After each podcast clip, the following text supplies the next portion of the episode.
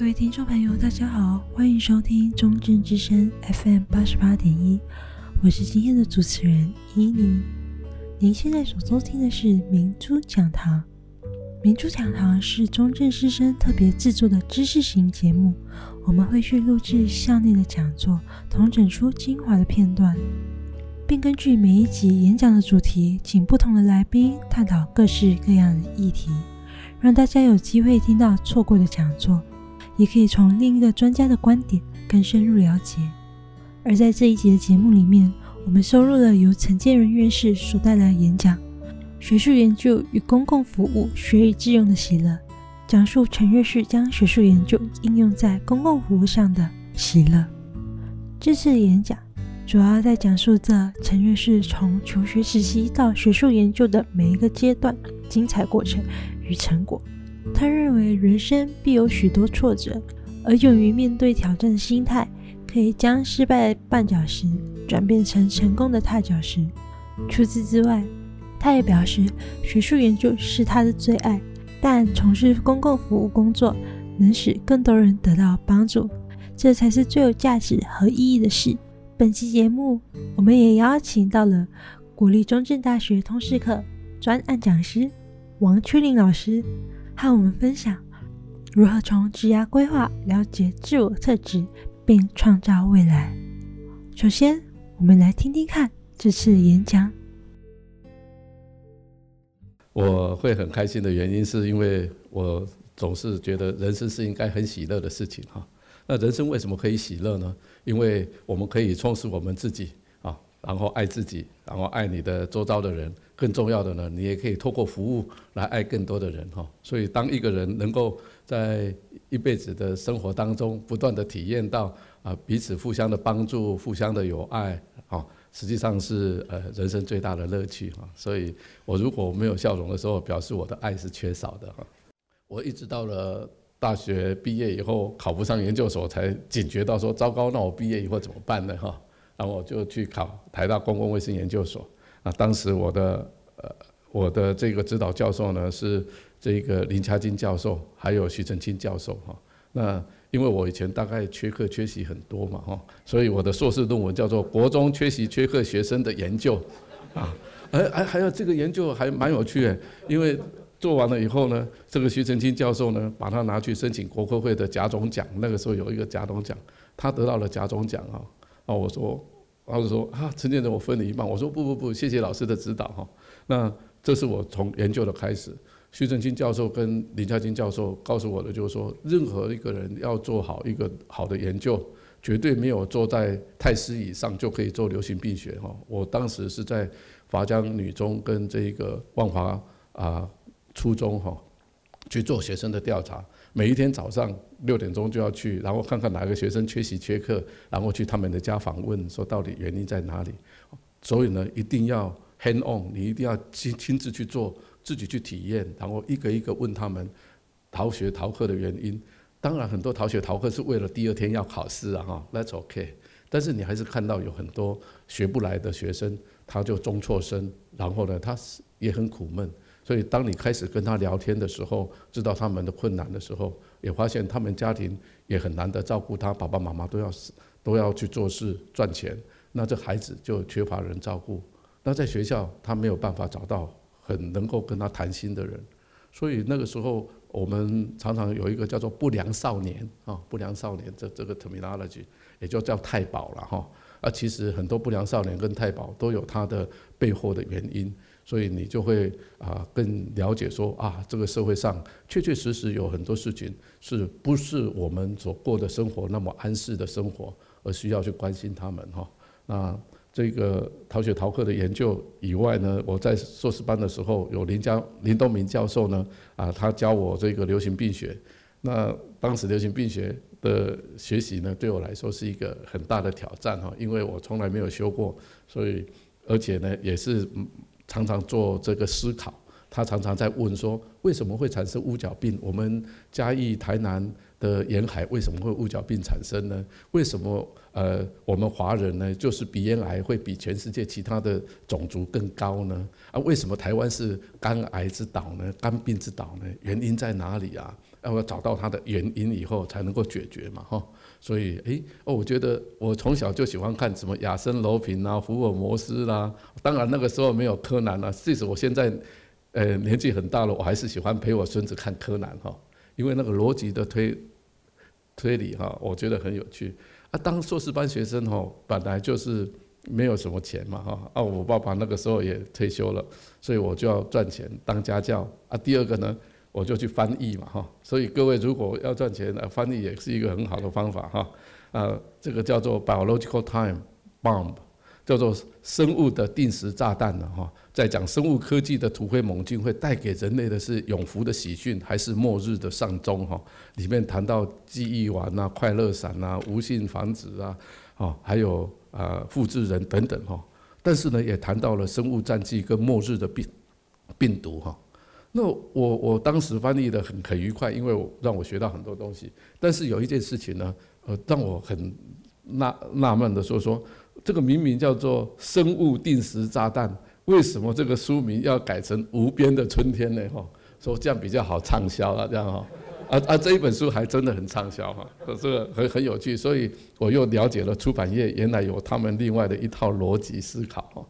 然后我本来讲话也都是，我本来就是很紧张的人哈，而且阿娟也知道我我是很紧张的，所以我那个时候也就去翻译的说，how to relax 哈，就 learn to relax，如何消除紧张，哦，那这个是疏解现代文明所带来的心理紧张跟情绪压力，啊，很有趣哦，这是第一本，啊，卖的还不错哈，啊，好像卖了将近五千多本哦，然后呢，哎。被一个书局买走了，又卖得不错，然后又被第三个书局买走了哈。那当当时我都只有拿稿稿费嘛哈，所以没有赚到钱。但是很有趣的是，原来和我一样紧张的人是那么多哈，所以我就对自己稍微有点信心，说哦，不是只有我会紧张这样。好，那我毕业以后很幸运的，我就留在台大哈当助教。那当时当助教，我专门教医学电脑。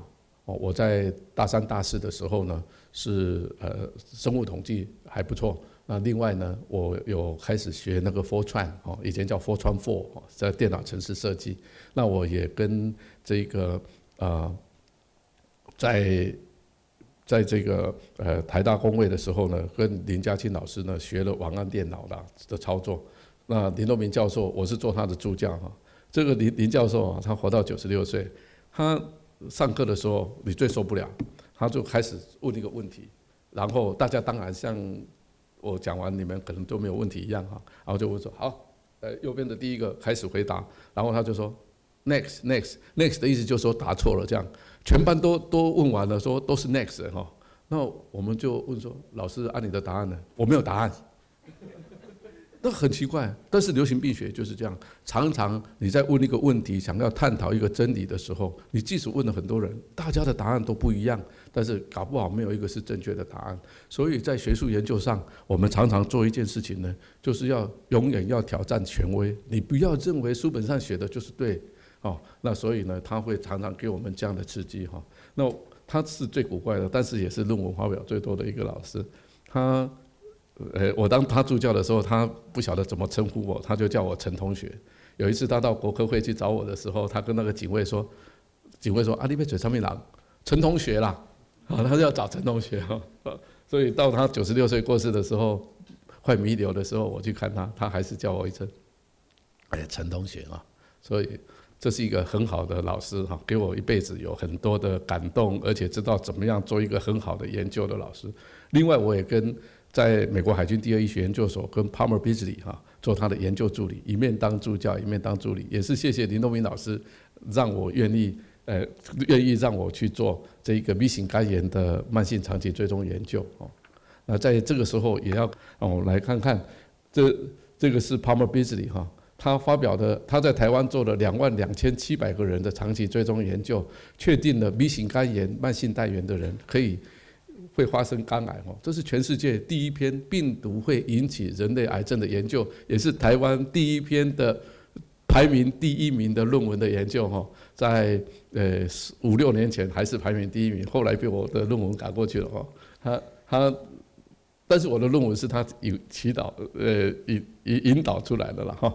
那这里面的这个研究很重要，那这一篇论文完了以后呢，Palmer 啊 Palmer 哈，呃，是我们台湾的女婿，他娶了黄绿玉啊小儿科医师呢作为他的太太哈，所以他是我们台湾女婿。那我们几个人就常常会跟他在一起，有的没有的会聊天啊。他后来到美国做了这个德州啊这个学这个啊。德州大学的公共卫生学院的院长，做了二十几年的院长哈，然后也做了这个公共卫生学院院长联盟的主席，也做了十几年哈，是一个很好的呃流行病学家。那 Palmer 啊的研究，一个外国人来到台湾，他做说哇，B 型肝炎引起肝癌，然后他又发现说啊，B 型肝炎是妈妈吼会传给孩子的，那那传的时候是生小孩的时候就传下来。哇，那这个时候呢，唯一的方法就是你要打预防针嘛，哈，然后他就去做一个临床实验，发现呢，小孩子生下来的时候，如果给他打预防针的时候，那本来妈妈传给小孩的时候呢，有九成的小孩子会变成带原者，但是打了预防针以后，只剩下百分之六，相当有效嘛，对不对？所以他就去见当时的科技政委哈，呃，李国鼎先生。因为有一个呃，我们国家有一个科技顾问哦，外外籍的科技顾问组，然后呢就开始台湾的 B 型肝炎预防接种。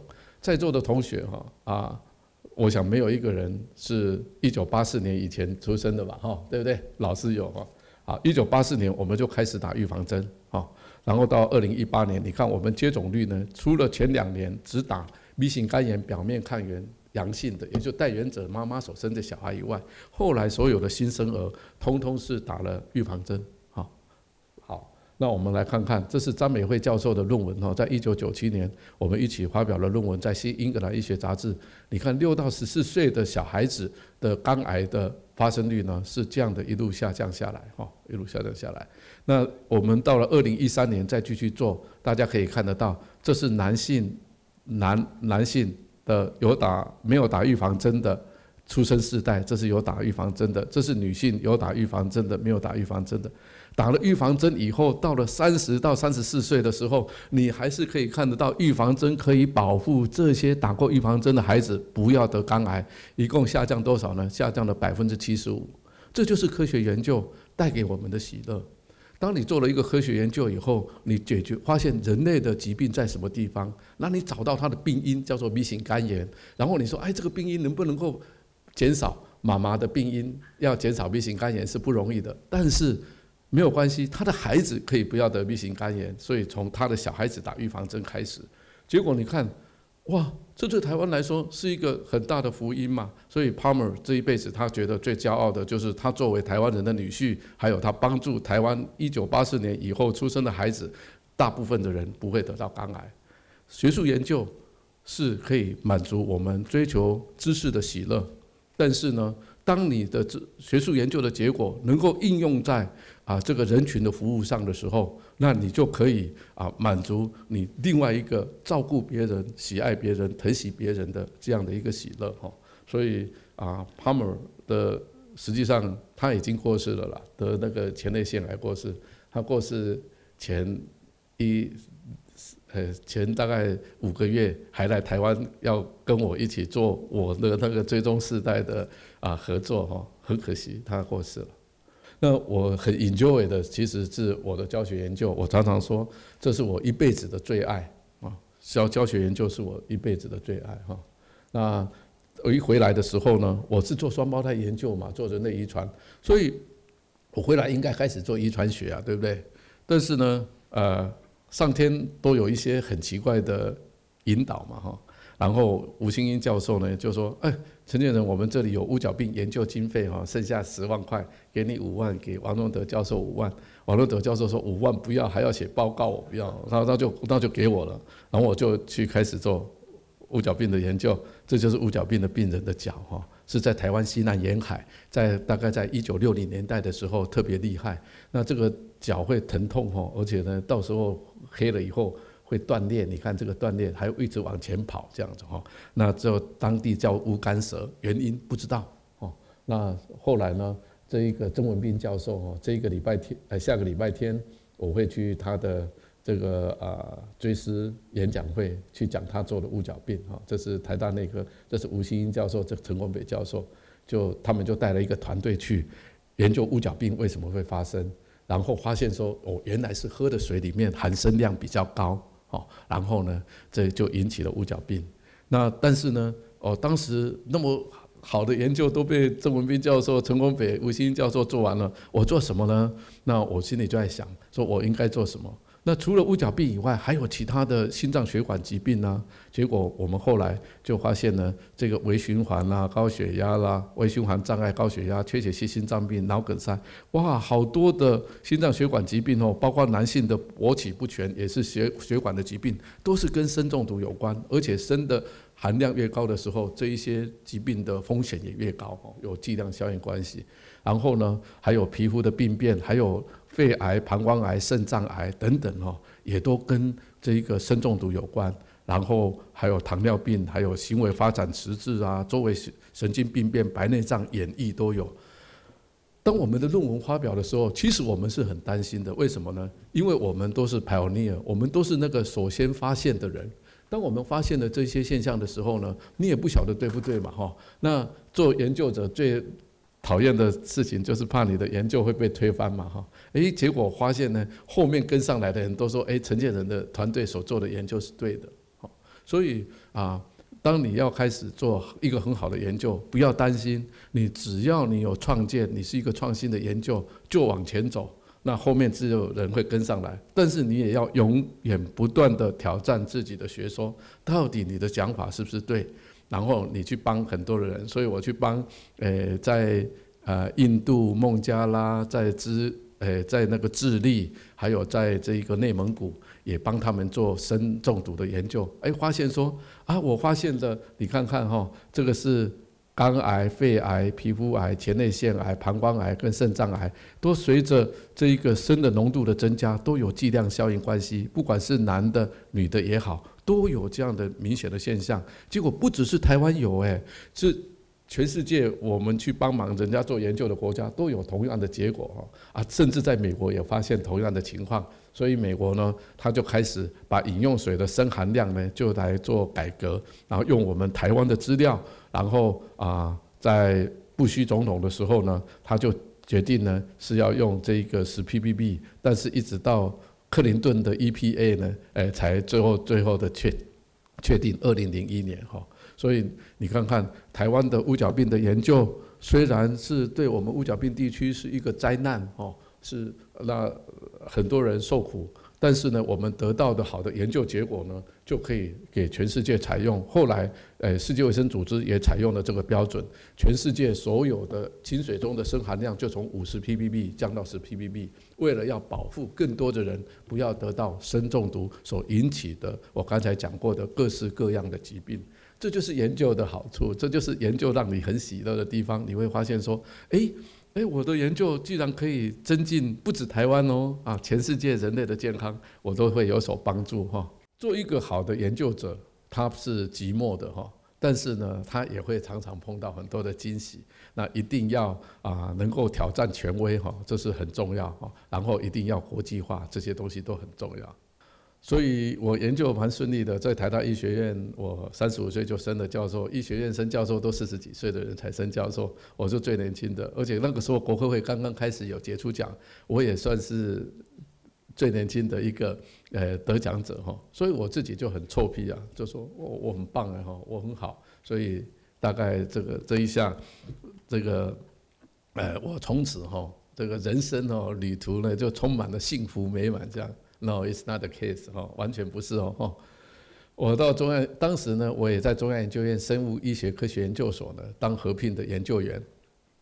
那当时吴承文所长呢，就找了全世界找了呃九个人来做我们的研究员评鉴。这是中华民国第一次对研究人员或者是老师做评鉴的一次。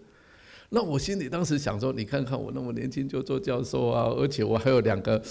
还已经得到第二次的国科会杰出奖啊！哦，I will be the best。然后几个礼拜以后，这些 reviewer 哦，这些评鉴的委员回去写了报告来，吴聪伟院长就说：“来，陈建仁给你看，这是他们的信。我看了第一段，哇，好高兴哦！就说哦，陈建仁怎么，就像我刚才自己讲的很得意的那些事情，很短的一段哦，两页哈，很短的一段。啊，第二段开始，啊，戴戴教授在这里，However，任何英文写的好，英文的时候，就说 Oh my God。”陈建仁如果要成为一个国际级的学者，There is a long way to go。他是有还有很漫长的道路才可以成为一个国际好的学者，所以他要我立足台湾，一定要放眼天下，不要在自己的小圈圈里面去同文层里面去自己以为自己很好，这是不行的。而且他认为说，台湾这些九个 reviewer 没有一个是黑头娃、棕色眼睛的，都是。呃，金头发、蓝眼睛的，都是外国人。他说，台湾的学者一定要有志气，要能够成为世界知名、世界第一、国际知名的学者。好啊，那你受到了打击，要跌倒吗？要从此以后过着忧郁的生活吗？呃，忧愁的生活吗？还是你说好，把它当做踏脚石嘛？所以我就申请到了美国国家卫生研究院的 Faculty Fellowship。然后呢，到哥伦比亚大学跟 Regina Santella 跟这一个啊、中国大陆的呃第四军医大学出身的，后来到哥伦比亚大学去，我们就开始做我的新的研究的主题，叫做分子流行病学。当时用分当时用分子生物学的标记来做流行病学研究的很少很少，但是我就开始呃再次一次离乡背井去做一个孤独侠哈。那从此以后我的研究就很不一样啊。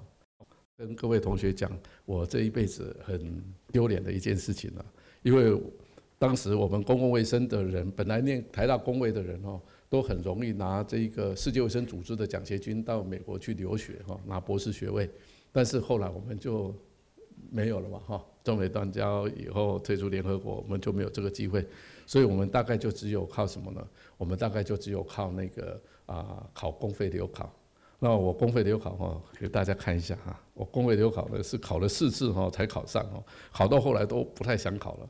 尤其考流行病学这一科的时候呢，啊，我既然输给我的学弟嘛，然后我回去当然心情很沮丧啊。那个时候我已经结婚了，然后我太太哈，她就告诉我说啊，你一定技不如人呐哈。嚯，我一定很生气的耶！你还说我技不如人哦，哇，当然我就很受不了，我就要证明一下他先生是。技术不错的哈，所以呢，我就去编了一本流行病学的教科书哈。所以我的教科书是直接被我太太逼出来的哈。但是呢，也谢谢她，让我有这一本流行病学教科书。先讲失败好了。我本来也在反省说，为什么老天爷对我这么不公平哈，让我失败这么多哈。后来我回来当老师的时候，很多的学生就跑来说：“老师，我今天高考，今年高考没有考上哎。老师，我我去考公费留考，我没有考上哎。我去考研究所没有考上啊。”我就坐在那里，就是跟他们笑着说：“第几次？第一次。我跟你讲，我那考第四次才考上。他们说：哦，像老师这样还要考第四次，那我可以回去再考两三次哈，还可以这样子。所以有些时候，呃，失败的经验对学生也是一个鼓励哈。”其实，在人生的旅途当中，包括我的人生的旅途，有很多的会跌倒的时候，会有失败的时候。那这失败的这一件事情呢，很可能是你这人生的绊脚石。你可能一跌倒以后就骨折了，就就终身残障了。但是你也可以把绊倒你的这个石头当做你的踏脚石，不断不断的向上提升。所以，一个人碰碰到一个逆境的时候，你怎么样去对待他那个心境很重要。如果你碰到了一个很困难的事情，失败了，不不要担心，你再继续往前走，它就是你的踏脚石哈。那我要讲的就是，二零零三年我们碰到 SARS，很凄惨了，对不对？我们我们死了呃三十七个人，然后呢三百四十六个人得病，全世界是第三个啊病例最多的国家。但是我们痛定思痛，把所有的传染病防治法、所有的卫生署、疾管局的组织都改变，所有的医院体系都改变，诶。从痛苦中学习，然后呢，你慢慢的锐变成一个更好的防疫体系啊，就是谢谢大家这一次 COVID-19 的成功嘛哈，所以不要害怕失败。有人跟爱迪生说哈，哎，先生，爱迪生，你你不要再发明电灯了，你看你已经试了两千多种的材料都失败了，你是 always the loser，永远的这一个鲁蛇哈。啊，那个爱迪生说，阿西的公啥？我有两千次的成功哎，我已经成功的发现两千种材料是不适合做电灯的，懂我意思哈？所以如果今天我们对于成功是失败的看法是有这样的积极的正向的看法的时候，那再大的挫折我们都可以啊不断的自我超越哈，自我向上提升。啊，最后二零一五年的暑假的时候，呃，我们教会出了一本书，叫做《跟教宗方济各学领导》嘛，哈。那他这里的领导是我们每一个人都是领导者。你今天如果在社团，你也是也许是领导者；如果你今天在啊成家立业以后，你是家长，你也是一个领导者。那教宗说，哦，要成作为一个领导者呢，要深刻的了解自己，哈，然后要了解自己以后。我在世界上扮演什么独特的角色？我刚才讲过，你们每一个人都是世界上独特的角色，是你们在扮演哈。要超越自己，为服务他人而活，能不能做到真正的权利就是服务啊？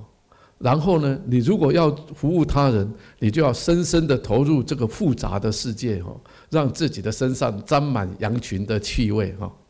然后呢？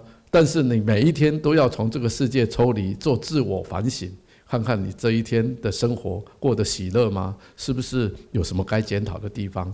然后我们要活在当下，尊重传统哦，然后还要协助创造未来。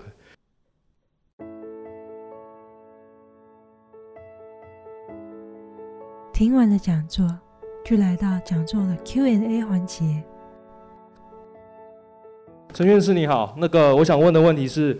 呃，你在大学在读研究所的时候，不是选择了公共卫生研究所吗？然后当时你有没有考虑有没有其他更好的选择？我想问一下。好，啊、太好了，你你问的这个问题，其实我在大四毕业的时候，我曾经想考想念生化科学了，所以我就去考生化科学研究所，可是我没有考上哈，因为那个时候社团分得太凶了。我记得我去补考的时候很沮丧，去台大的体育馆去补考嘛。我心情不好，一进去以后我就心情开朗了，因为参加补考的这都是社团办公室里面所有的干部这样。然后因为我没有考上，所以我在当兵的那两年，我就一直在思考，说我到到底要选择什么样的一个呃学校去念。那不瞒你说，我也有考这个台师大的生物科学、生命科学研究所。但是我以前在台大又有呃参加那个慈幼会啊，我觉得人与人之间的互动很很棒。我参加了呃这个社会服务的工作，所以我后来也就选择了这一个公共卫生研究所。那公共卫生研究所是可以服务人的嘛，而且跟我的本行又有关系，所以我就选择了这两个。但是你看我在公费留考的时候，我刚刚退伍的时候，我还去考那个。生物物理，哈，biophysics，啊，还好没有考上。现在我可以这样讲，还好没有考上。考上的话，我搞不好今天就不在这里了。我今天搞不好在美国的某一个大学做生物物理的教授了，哈。所以，呃，人生是呃选择，啊，那我们常常讲说，destiny is not a matter of chance, is a matter of choice。说人类的命运，哈。不是哦，不是偶然的，不是几率，不是机会，哦，人类的命运呢是一种选择，所以我们每一个人都要选择你所爱的，啊，然后呢爱你所选择的，那这样呢你的生命就会很喜乐嘛，因为你所做的就是你愿意的学术研究啊，所以呢即使熬夜啊，你也很愿意啊，因为你觉得哇，今天发现了一个新的理论啊，或者做了一个新的模式出来啊，那你就会很开心。那那那种开心，大概就只有，啊、像柯南在解那个谜哈，解不出来之后，忽然找到真正的凶手的时候，那种喜乐嘛哈。所以这就是我科学家的想法。所以你的答案是是的，我曾经有脚踏两只船的 choice 哈。其实我清华大学的生命科学研究所我也考上了，我考了三个研究所。那个时候硕士班是单独招生嘛，所以我考了三个研究所都考上。但是我后来还是决定走公共卫生。然后走服务人群，有服务人群的机会。谢谢你的好问题。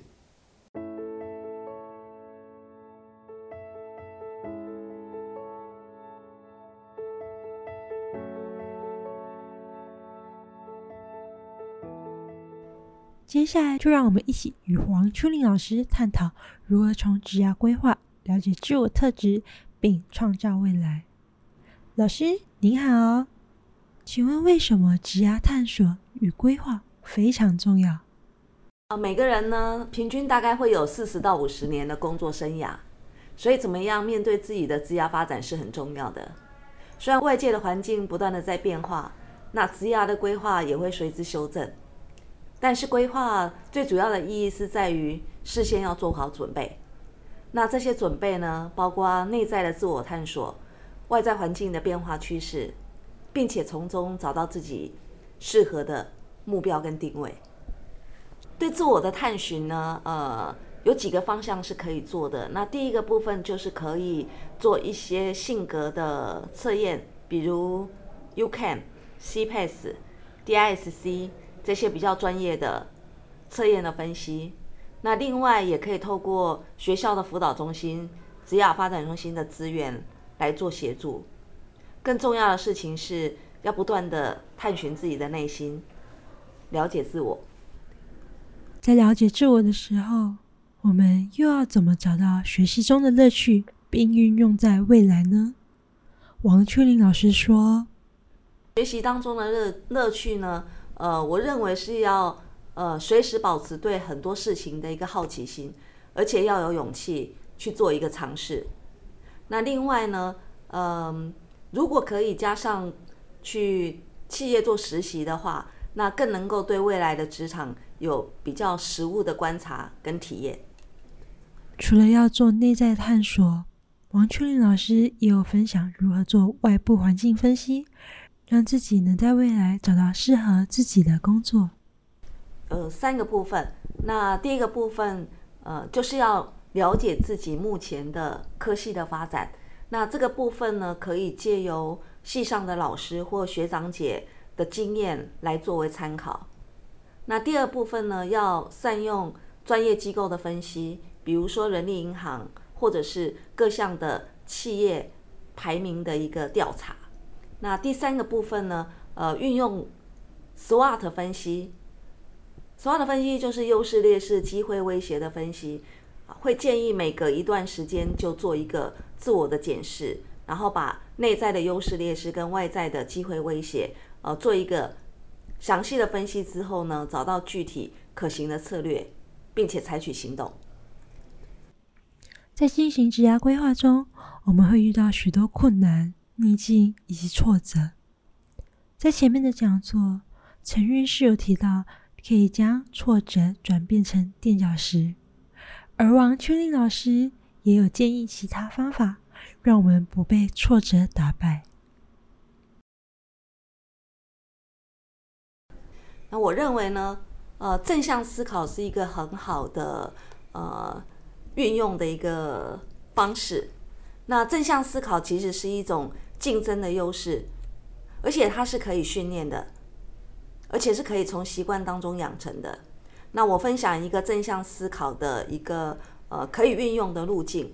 那每一个人呢，呃，都会在许多的过程当中呢，会经历呃挫折跟失败，但是可以做三个步骤。那第一个部分就是反驳，反驳的意思就是说，真的只能这样吗？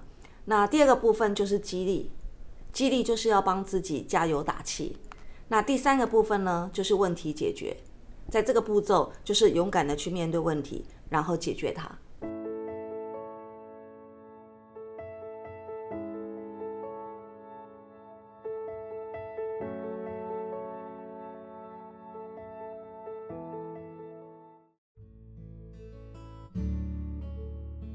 在成长的过程中，每一个人都会经历喜怒哀乐。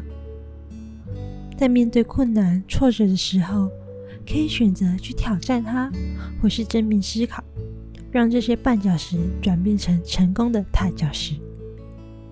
在迷茫不知道怎么找到人生方向时，可以花点时间了解自我，找到其中的乐趣，让自己的未来充满喜乐，拥有一个精彩的人生。今天非常感谢陈建仁院士让我们记录讲座。也感谢王秋仁老师的分享。最后，明珠讲堂感谢您的收听，我们空中再会。